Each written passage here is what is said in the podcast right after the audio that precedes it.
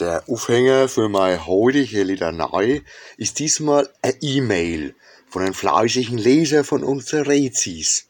Der hat da gerade mal eine voll clevere Idee gehabt und hat dann gleich gemeint, uns drauf ansprechen zu müssen. Via E-Mail. Ich tu die Frage jetzt einmal nicht übersetzt, sondern lass sie in einem ewandfreien Deutsch stehen.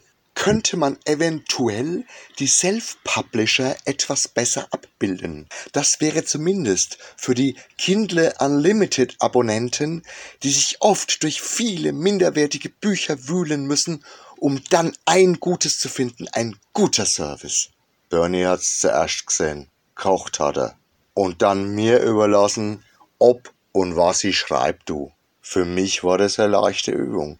Ich hab den nämlich gleich durchschaut. Wenn du die Self-Publisher lesen möchtest, die größtenteils am Buchhandel vorbei publishen, kannst du nicht von einem Buchhändler, der seine Brötchen damit verdient, erwarten, dir eine Empfehlungsliste zu kredenzen. Wenn du dann noch das Amazon-eigene Format anfragst, kann ich nur an eine Persiflage im Sinne eines gefakten Anrufes im Radio glauben. Falls du hiermit etwas Vergleichbares vorhast, würde ich dich dann aber doch bitten, meinerseits die Zitatrechte von dir abgetreten zu bekommen.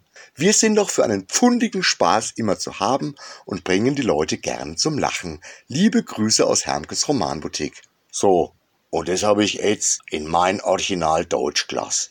Braucht man gar nicht zum Übersetz, damit es lustig wird. Ist es a so schon. Zitatrechte habe ich übrigens auch nicht gekriegt. Der Typ hat sich nämlich nimmer gerührt. Wie auch immer, sein Name habe ich ja nicht genannt. Ich krieg fei solche Frauchen allweil immer öfter mit Vorschlägen, was man besser machen könnte und wie man unser Geschäft führen soll. Als E-Mail, über Messenger und was auch immer.